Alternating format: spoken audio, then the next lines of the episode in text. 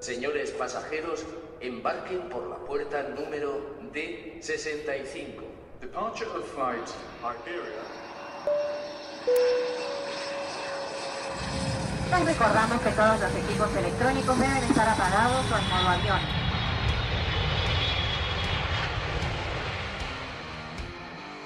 AVE, procedente de Sevilla Santa Justa, vía 2.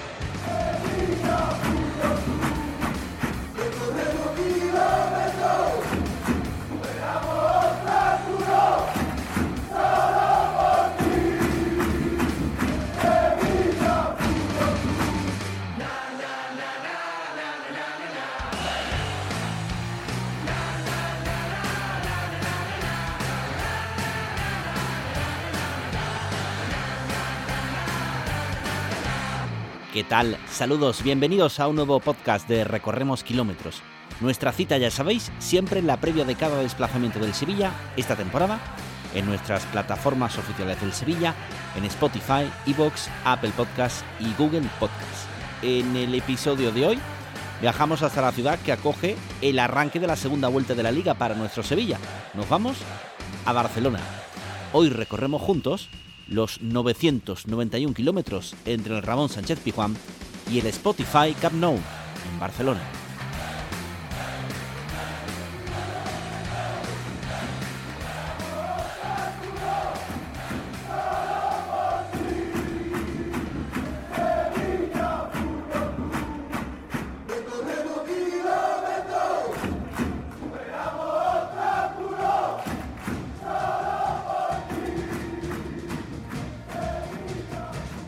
Para el viaje, si optas por la carretera, hablamos de 9 horas y media de trayecto.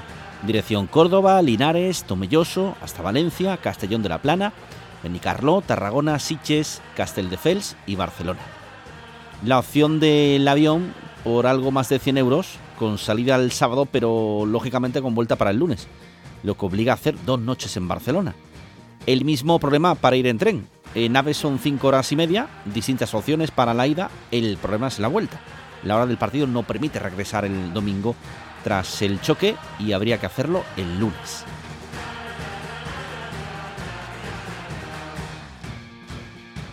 Bueno, una vez en Barcelona, ya estamos en Barcelona, información de servicio para llegar al Camp Nou para el partido. La dirección del campo en la calle Aristides Mayol sin número. El acceso de vehículos está restringido en el recinto del Camp Nou desde cuatro horas antes del, inicio del partido. El transporte público, el metro para ir al Camp Nou, línea 3, estación Palau Real y estación Les Corts, y línea 5, estación Colblanc y estación Badal.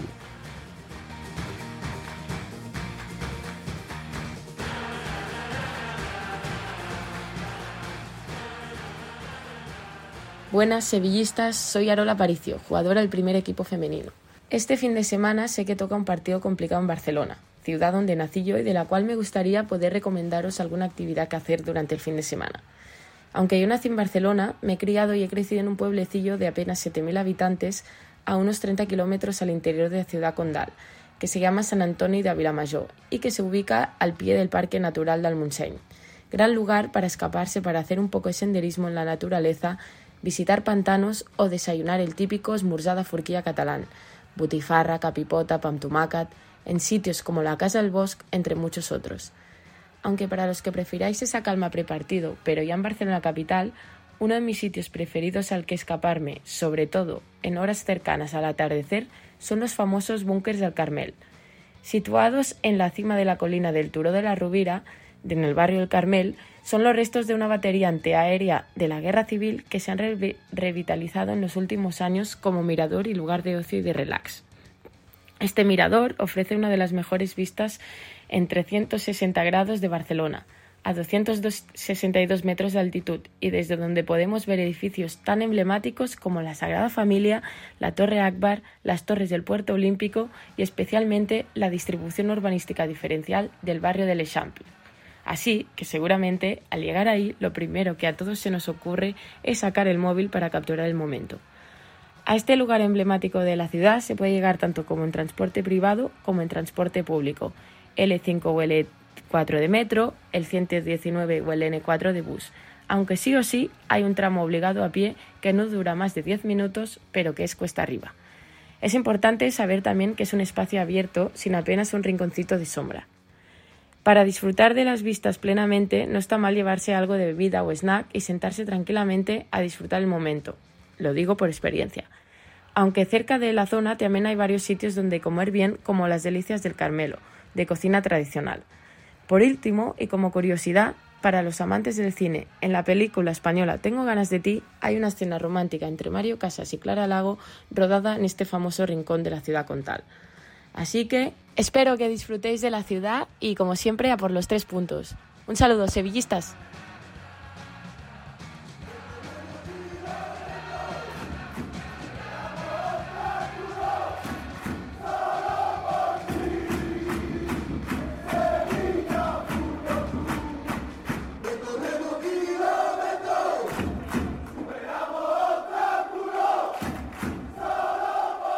En este capítulo de Recorremos Kilómetros nos vamos a Barcelona, viajamos a la capital condal para hablar con Joan Morán. Él es el presidente de la Peña Sevillista a mil kilómetros de Nervión, que tiene sede en Barcelona. Joan, ¿qué tal? Muy buenas. ¿Qué tal? Buenas tardes. Bueno, ¿qué tal? Imagino que para ti, para los peñistas, para los sevillistas que conoces, es una semana importante, ¿no? Sí, es una semana importante, pero también es una semana complicada, porque para nosotros en cierta manera es como imaginaros tener un derby que no ganas nunca. Entonces, es una semana difícil porque todos queremos ganar, nos hace ilusión que el Sevilla venga aquí y tal, pero sabemos, viendo la historia, que la probabilidad de sacar un buen resultado pues no es alta. Y entonces al final es una cosa que te genera mucha ilusión y tal, pero que luego al final muchas veces no acaba en lo que nos gustaría. Te diría que, por ejemplo, probablemente nos hace bastante más ilusión cuando el Sevilla juega en el campo de Español que cuando juega en el campo de Barça. Pero bueno, eh, al, final, eh, ojalá que se rompa este domingo esa dinámica de más de 20 años sin ganar en liga, pero imagino que para vosotros igualmente mm, son pocas las oportunidades que quizás tenéis de ver al, Sevilla durante la temporada, que es una semana importante. Quiero preguntarte cómo se vive, cómo estáis. Imagino que con ganas, ¿no? Con ganas, nerviosos, pues porque, claro, eh, como tú bien dices, aquí el historial no es bueno, pero sí es, cierta, sí es cierto que las sensaciones que está eh, desprendiendo el equipo últimamente, los fichajes que se han hecho, bueno, pues nos vuelven a generar un poquito una, ilusión que quizá habíamos perdido un poquito. Y bueno, eh, siempre vienes evidentemente con la esperanza de, sacar algo, de llevarte una alegría. Y en este caso que se viene una alegría doble, porque lo que te comentaba antes, el símil del derby. Claro, nosotros aquí lo que nos pasa es que nosotros luego vamos al campo pero cuando volvemos al trabajo o al colegio al día siguiente, somos los únicos. En un derby, por ejemplo, os pongo el caso vuestro, el día que el Sevilla gana al Betis, cuando tú vas a trabajar, son 20 tíos que le hacen coña a otros 20. En nuestro caso, no. En nuestro caso son 50 que nos dicen cosas a uno. Entonces, claro, el nivel de tensión que este partido nos genera, pues es alto. Pero indiscutiblemente nos hace ilusión, claro que sí. Siempre que el Sevilla viene por aquí nos hace ilusión cuando hay un sorteo de Copa estamos todos pendientes de ver si hay suerte y le toca el Nastic o, el Reus, un partido cualquiera que nos sirva de excusa para, juntarnos, para vernos y para ver al Sevilla, lógicamente. Oye, eh, me han chivado por ahí em, que has ido y vas a, muchos sitios, pero no al Camp Nou. ¿Es cierto eso? Sí, yo al campo de Barça no voy. ¿Y eso este por qué? Cuéntanos, cuéntanos. Este año tengo una, nómina bastante buena. Este año he, ido, estado en Pamplona, estuve en el contra el Villarreal en Valencia, voy dentro de dos semanas, al, estuve en el campo del Betis, voy al campo de Sevilla para ver el Mallorca, me voy a Vallecas. O sea, quiero decir que este año aún, aún he hecho bastantes desplazamientos, pero el campo de Barça es que no es un campo agradable. No es un campo agradable porque, mira, normalmente los horarios en este campo son horarios de tarde-noche. Por ejemplo, este, este partido es domingo 9. Hablamos de un campo en el que hay 80, 90 mil personas. ¿Qué, ¿Qué significa? Salir luego de allí no es sencillo. Te puedes imaginar el atasco que supone y tal. Esto por un lado. Luego, las entradas aquí son carísimas, carísimas. Comparado con otros partidos, no sé, te puedes ir a un campo 30, aquí 60. Luego, añadido, te ponen arriba del todo, lo más alto posible, que si tienes vértigo lo pasas fatal. Es una broma, pero es decir, es arriba del todo, que se ve prácticamente nada. Luego, la probabilidad de llevarte una alegría es muy baja. Y el día que estás a punto de llevártela, siempre pasa algo que no te la lleva. O sea, yo me acuerdo, por ejemplo, un día, el, uno de los que perdimos 3 a 2 con un gol en el último minuto, que nos anularon un, gol de cala, que dice, hostia, un día que venimos aquí, que estamos jugando bien, que vamos empatados, que tenemos la posibilidad, siempre hay algo, siempre pasa algo que te lo tumban. Entonces, este es un campo pues que no es agradable. No es agradable porque, porque el campo en sí no es agradable. Evidentemente es un campo que es bonito de ver. Si no lo has visto nunca lo tienes que ver. Es un campo muy grande, es un campo que impresiona. Pero cuando, como nosotros lo hemos visto tantas veces, no es un sitio agradable donde ir. La verdad es que te diría muchos más campos antes que este. Pues este domingo va a ser, yo creo. Este domingo va a ser cuando consigamos la victoria y, y, y, me da mucha rabia por no haber ido. Ojalá. Tengo que decirte que yo no voy, pero por ejemplo, me, me contacta bastante gente que sí han ido y pues, por ejemplo, a, pues yo qué sé, les digo por dónde ir, dónde no ir, en qué zona mejor que no se junten. si queréis hacer previa, no vayáis por aquí. Incluso me preguntan, porque vienen antes, a qué discoteca ir o por qué zona salir de copas, cosas de esas.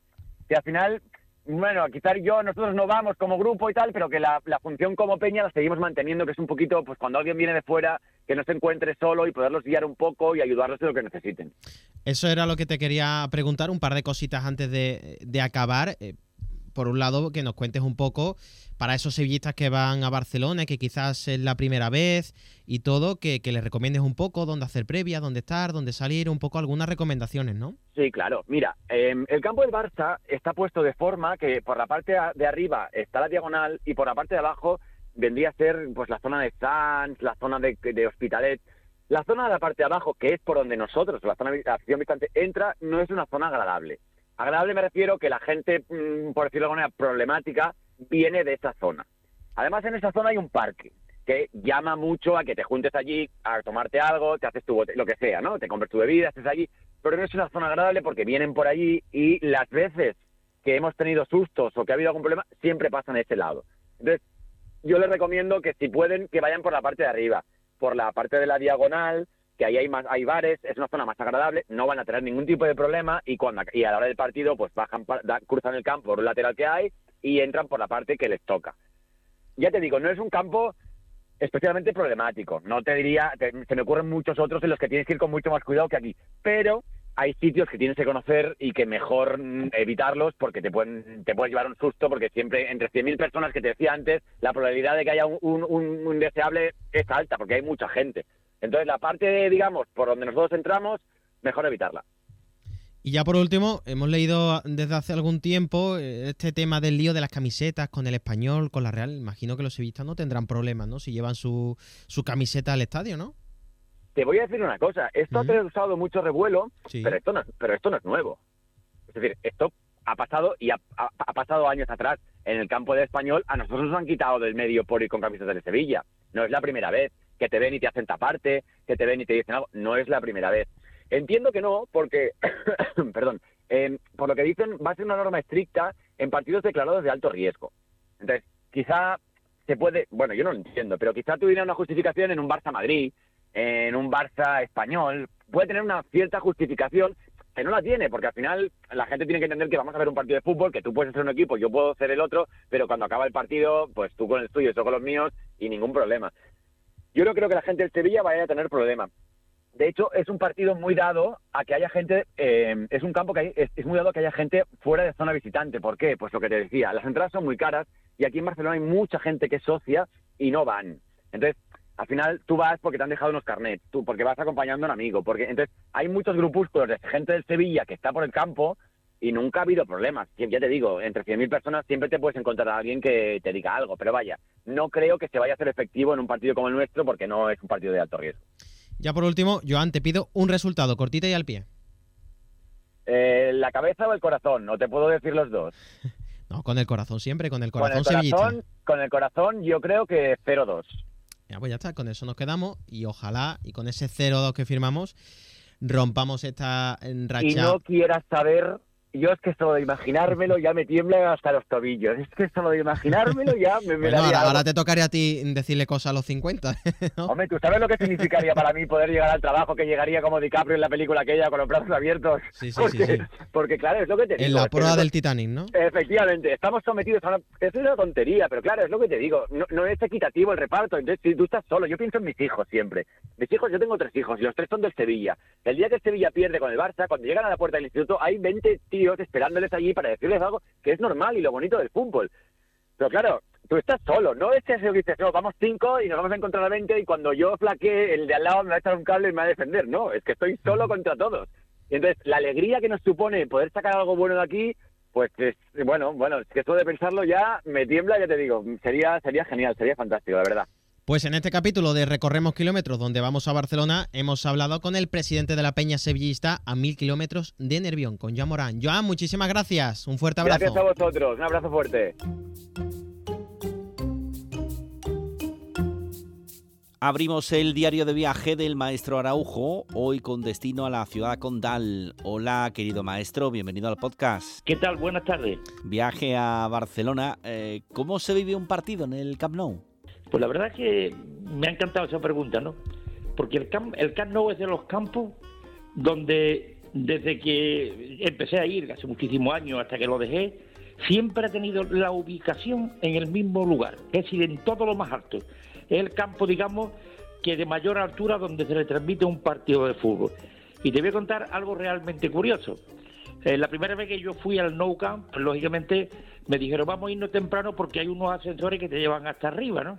Y entonces efectivamente había esos ascensores muy cómodos, muy cómodos por cierto, que te dejaban prácticamente a la misma altura, abrían una puerta y estaban allí las cabinas de radio, ¿no?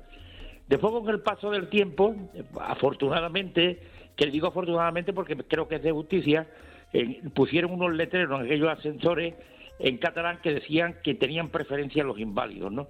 Y entonces había que irse muy tempranito, nos quedábamos en el Hotel Rally, que estaba muy cerca del Camp Nou, para coger el ascensor para ir para arriba. Pero un día, no se me olvidará que dos queridos amigos, amigos y compañeros, era Fernández Abajo y Joaquín María Puyal, dos periodistas como la Copa Don Pino, posiblemente Kim Puyal, Joaquín María Puyal ha sido de los mejores narradores, siempre narraba al Fútbol Club Barcelona y en catalán, y Fernández abajo, tanto su hermano Juan Antonio, que también estaba a la izquierda de mi cabina, y su, y su hermano José Luis, eran dos claros ejemplos de lo importante que fue la radio y la prensa en Barcelona, y cuando estaban allí, dicen, no, vamos a irnos andando. Y, pero, y es que el campo del Barcelona tiene la curiosidad de cuando tú entras de la calle, algo más de la mitad está bajo tierra y el resto, pues lógicamente está para arriba.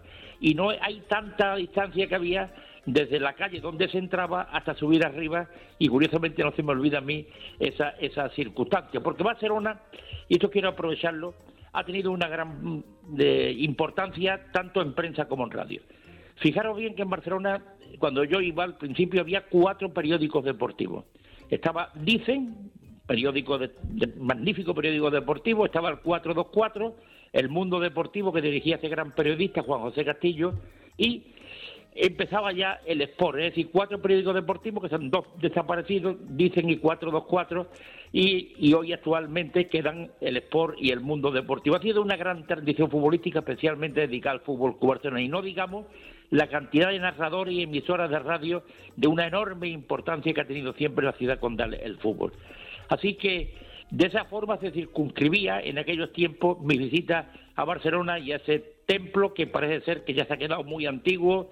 La última vez que estuve yo fue en la final que le ganó el Sevilla al Atlético de Madrid en el estadio del Camp Nou 2-0 con Antonio Álvarez en el banquillo, que ganamos la Copa del Rey, fue la última vez que yo estuve en el Camp Nou, pero hoy, como todo el mundo sabe, pues va a tener una remodelación total y absoluta. El Barcelona va a emigrar para jugar igual que lo hizo el Real Club Deportivo Español allí a Montjuïc, allí arriba en la montaña, un lugar un poquito incómodo especialmente para llegar y lógicamente le van a hacer una reestructuración igual que ha hecho el Madrid con el Santiago Bernabéu. Quiero que me cuentes y recuerdes eh, el penalti de Brito Arceo a Polster, por ejemplo, recuerdos en el Camp Nou ahora con, con el paso del tiempo. Es curioso porque en fútbol hay, hay cosas y circunstancias y jugadas que con el paso del tiempo, lógicamente no llega a ser la mano de Dios en el partido de Argentina como con, con, Inglaterra cuando gana el campeonato del mundo, la Argentina de Carlos Salvador Vilardo, es una serie de, de jugadas que tienen un, valor grande, por ejemplo, también se habla mucho aquel balón contra Brasil de Julio Cardeñosa, el remate de Michel que dio en el larguero y que entró y que el árbitro no lo dio, el, el golpetazo que le da Tazotti a Luis Enrique en aquel Mundial de Corea. Así hay una serie de, jugadas que pasan a la historia. Y es que el penalti es la jugada aquella de Brito Arceo, el árbitro tinerfeño, que en aquella época estaba muy, muy de moda, muy en boga como gran árbitro del fútbol español, y Tony Porte parece hoy día increíble, hoy eso no hubiera pasado bajo ningún concepto, y más con los medios modernos que hay con el bar, efectivamente cae, fuera del área, porque era tremendamente habilidoso, se tira dentro y Brito Arceos, que le cogió muy lejos la jugada prácticamente en el centro del campo, pitó penalti no ve la que se formó, y la que se formó después, cuando se demostró claramente por fotografía y por imágenes en los resúmenes que había entonces de los partidos, que efectivamente fue fuera del área, y ahí el Sevilla pues lógicamente le sacó un enorme rendimiento con el 3-4 en el estadio del Camp Nou. Es decir, que hay una serie de circunstancias que se dan en fútbol, pero que esta del penalti que pita Brito Arceo es una de los que van a pasar aún pasando años y años y años a la historia de jugadas curiosas del mundo del fútbol. Y siguiendo con el tema, yo recuerdo tres, tres victorias, ¿no?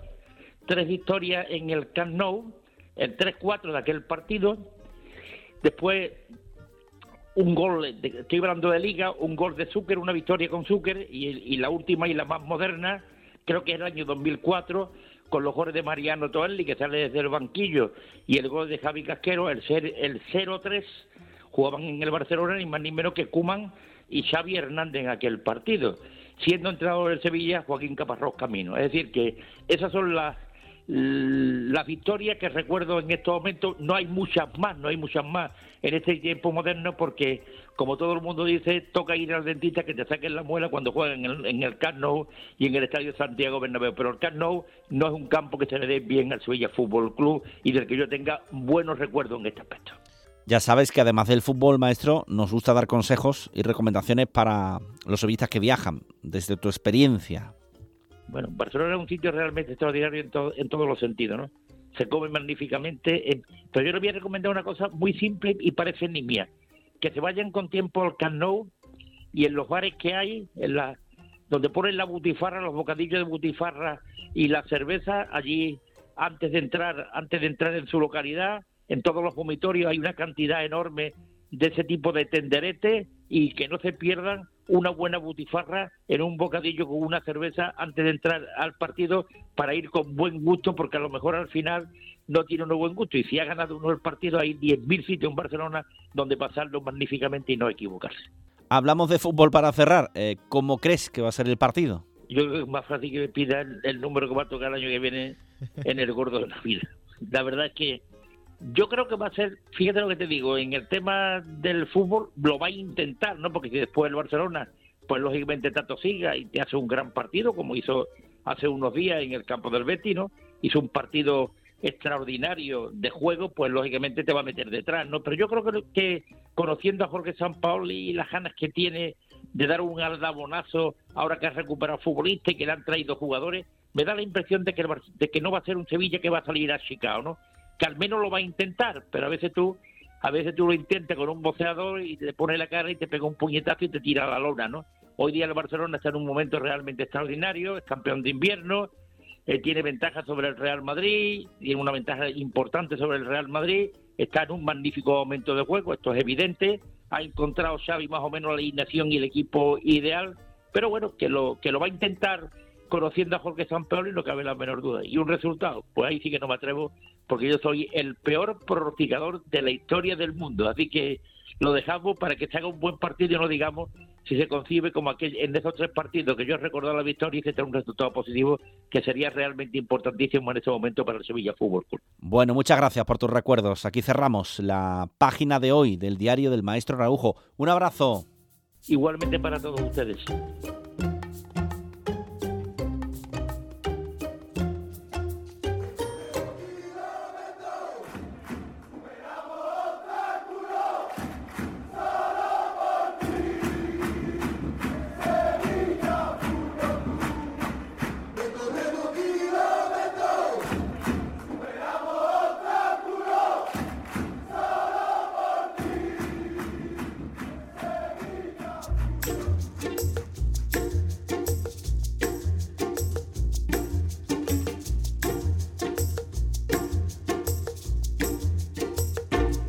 Esta nueva jornada de liga lleva al equipo a viajar a la ciudad condal para jugar contra el Fútbol Club Barcelona, el actual líder de la categoría. En este nuevo capítulo de Recorremos Kilómetros, viajamos a Barcelona. Hace ya unos meses contamos el viaje a Barcelona, pero para jugar contra el español. Por eso, aquel día nos centramos un poco más en la zona de Cornellá. Esta vez nos iremos un poco más cerca de la zona del Scorch. El Camp Nou se sitúa en una zona muy transitada, muy cerca de la avenida Diagonal que cruza la ciudad de punta a punta. Vamos ya con cómo llegar al estadio, pero esta vez sí queremos dejar claro que debemos llegar con tiempo de antelación, al menos para estar en las proximidades debido a la gran cantidad de aficionados que irán al estadio. Directamente en coche no recomendamos ir, es algo solo para los que sean muy valientes y no teman a la muerte o al gasto total de gasolina. Temes a la muerte.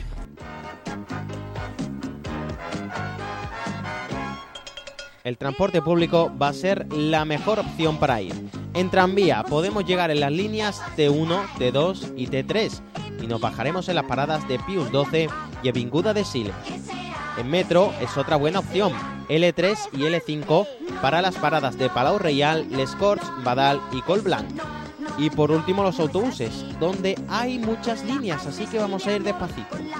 D20, H6, H8, 7, 33, 54, 56, 57, 59, 63, 67, 68, 70, 75, 78, 113, 157 y L12. También mencionamos las líneas nocturnas N2, N3, N12 y N14. Imagino que a más de uno le habrá tocado el bingo.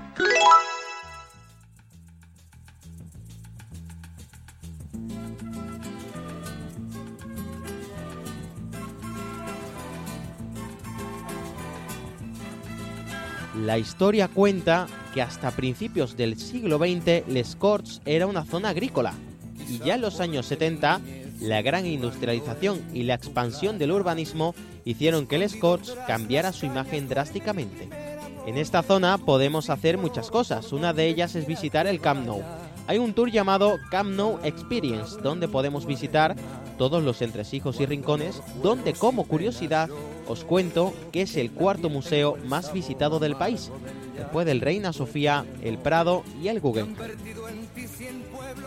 También en Les Corts tendremos la zona de Pedralbes. Aquí encontramos, por ejemplo, el monasterio de Pedralbes, de 1327, considerado el claustro gótico más grande del mundo. Este monasterio representa mediante sus pinturas, decoración y estilo la época medieval, en la que se acompaña de muchas exposiciones y actividades a día de hoy. Un sitio muy recomendable. La visita son 5 euros.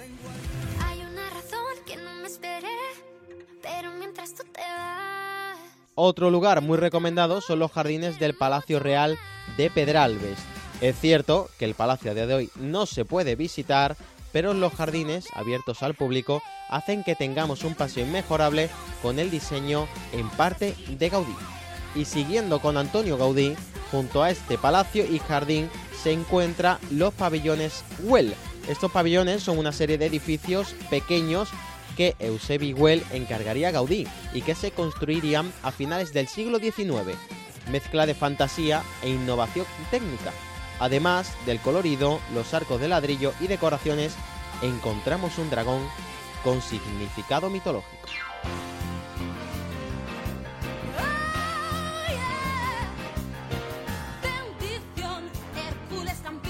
Es el dragón del jardín de las Hespérides, donde era esposa de Zeus, dejó en este jardín un dragón de 100 cabezas que custodiaba la arboleda. Y precisamente uno de los trabajos de Heracles fue robar las manzanas de este jardín, por orden de Euristeo. Este fue el undécimo trabajo, ya que como sabemos, Heracles tuvo que hacer dos trabajos más, además de los diez que le impusieron inicialmente. Por cierto, me encanta la mitología y creo que se nota.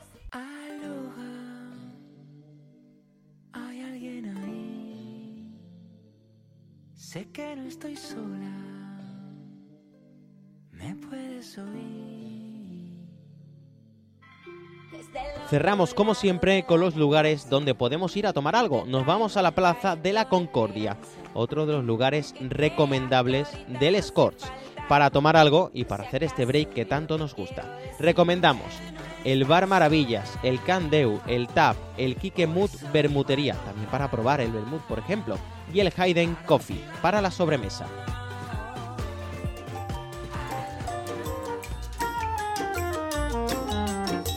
hemos querido acotar un poco la zona de Barcelona alrededor del Camp Nou y el barrio del Escorts, donde igualmente tenemos una infinidad de oportunidades y lugares que conocer donde pasar un gran fin de semana y por supuesto que sea con el mejor fin de fiesta posible el domingo a partir de las 9 de la noche.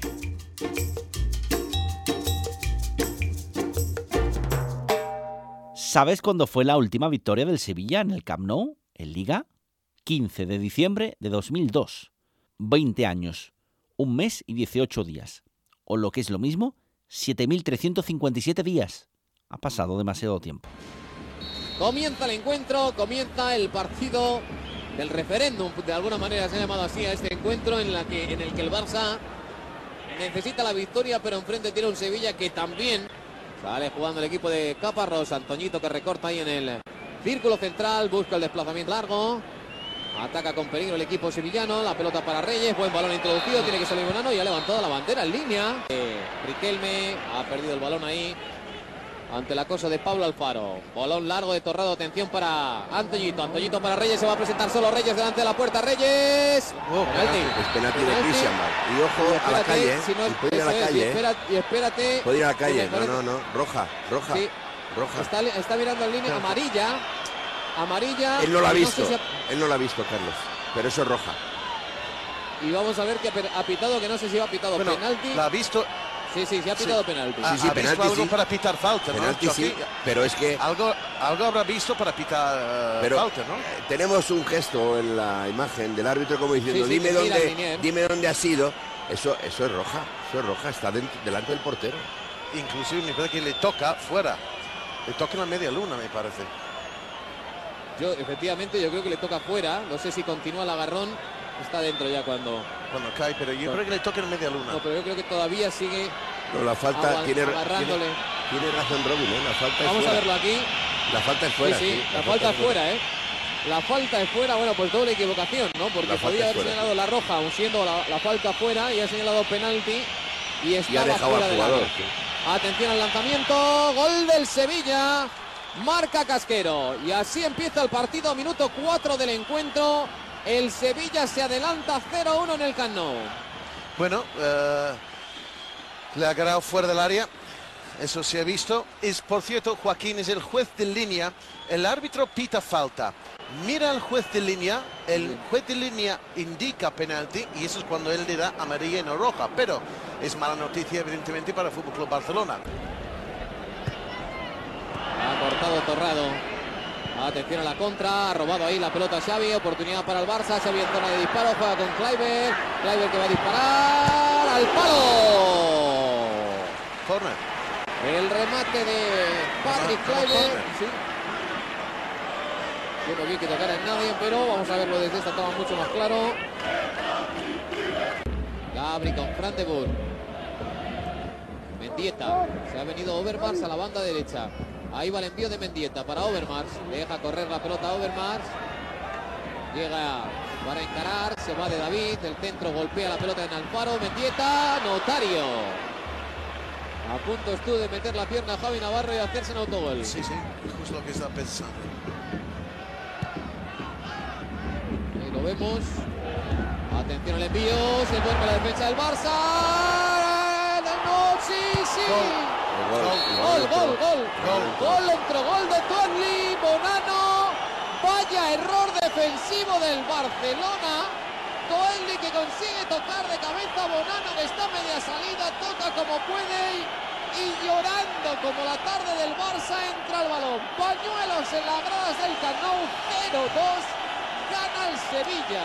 Lo fácil que es marcar un gol a veces, la sacada de Notario muy en largo. Wedley llega con la cabeza y con bien dice Ron entra llorando. Y panuelada impresionante. Vaya la que acaba de organizar el Sevilla. El Barça, recuerden, va a quedar a dos puntos del descenso. Fíjense cómo es la jugada. Miren la descoordinación de los centrales. Vaya Fran de Boer, toca a como puede Bonano, se le escapa y ha entrado. Presiona Salas.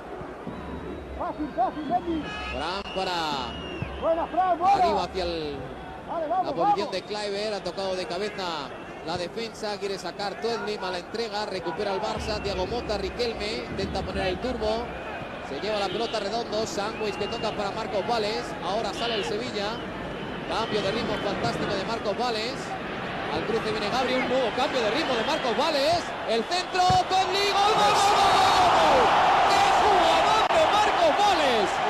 ¡Qué dos cambios de ritmo en una carrera de 65 metros! cuando estamos en el 43 de partido. Portento físico de Marcos Vales. 0-3. 0-3 el Sevilla. Acaba de reventar el partido en el Camp Pues como bien dices, la jugada es sensacional. Fíjate, no, no te digo 65 metros, 80 metros. El, campo prácticamente. Cambios de ritmo constantemente. El centro luego llega Tuetle.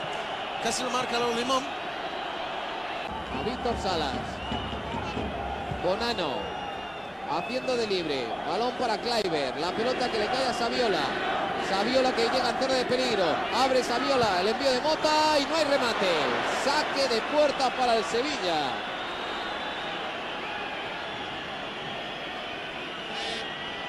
Bangal es un hombre derrotado en el banco. No ha saltado en toda la segunda mitad. Ha mandado a Carlos Naval a dar las instrucciones. Toda la nube de fotógrafos que busca el rostro de Luis Vangal. Y va a sacar Notario. Pelota larga arriba buscando a Tuedli. Terminó el partido. Termina el partido. Yo creo que no se han cumplido ni mucho menos los cuatro de descuento. Atención a la salida de los jugadores. El Barça cae derrotado, se queda a dos puntos, a dos puntos del descenso. Juan Carlos.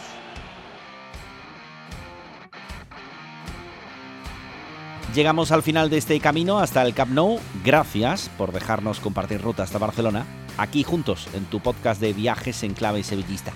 Nos volvemos a encontrar en el próximo episodio para recorrer kilómetros juntos, siempre con el Sevilla Fútbol Club. Gracias y buen viaje.